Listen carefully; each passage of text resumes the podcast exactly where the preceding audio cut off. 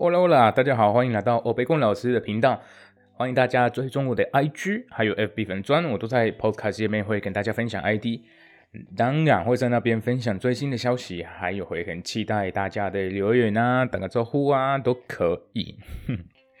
那还是感谢呃目前的就联络我的听众，然后就给我他们各各种各样的想法跟分享，很感谢你们了。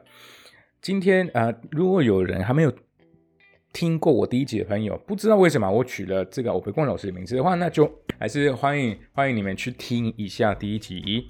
为什么？因为我在那边介绍呃这个 podcast 怎么会听到怎么样的内容，还有在当然在自我介绍的。今天因为是一句一句系列，而且是第六集，所以我今天在什么状况会用到西语呢？你们吃不下的时候，就那你们应该要说什么？就很客气，当然就一点像在台湾，你们就会觉得哦，不好意思，我真的吃不下了，或是呃，先不用了这些那些啊，先不用了，我们就今天不会教了。但是我吃不下，来，我们直接开始跟着。我会直接告诉你们的意思。他说：“感谢，但是我吃饱了。” OK，Muchas gracias，pero estoy lleno。再一次，Muchas gracias，pero estoy lleno。OK，Muchas gracias 就是感谢，pero 就是但是，estoy lleno 是我在饱的意思。当然还有另外一句，我们就可以跟朋友讲了。那来，这个是谢谢，但是我我差一点，或是我几乎的意思，我差一点会比较适合。我差一点就爆掉了，就爆炸了，意思说我饱到快爆炸了的意思。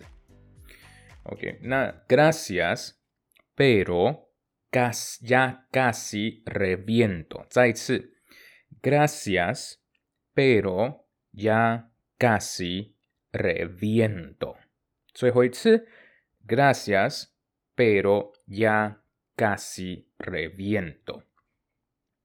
我会把这两句今天的分享内容，这两句用正常速度来念。第一句，Muchas gracias，pero estoy lleno。 第二句，Gracias，pero ya casi reviento。好，那要提醒大家，我我们我刚刚用正常正常速度来念，如果你们觉得太快的话，那请不要跟着我念，或者不要想要跟念的跟我一样。为什么？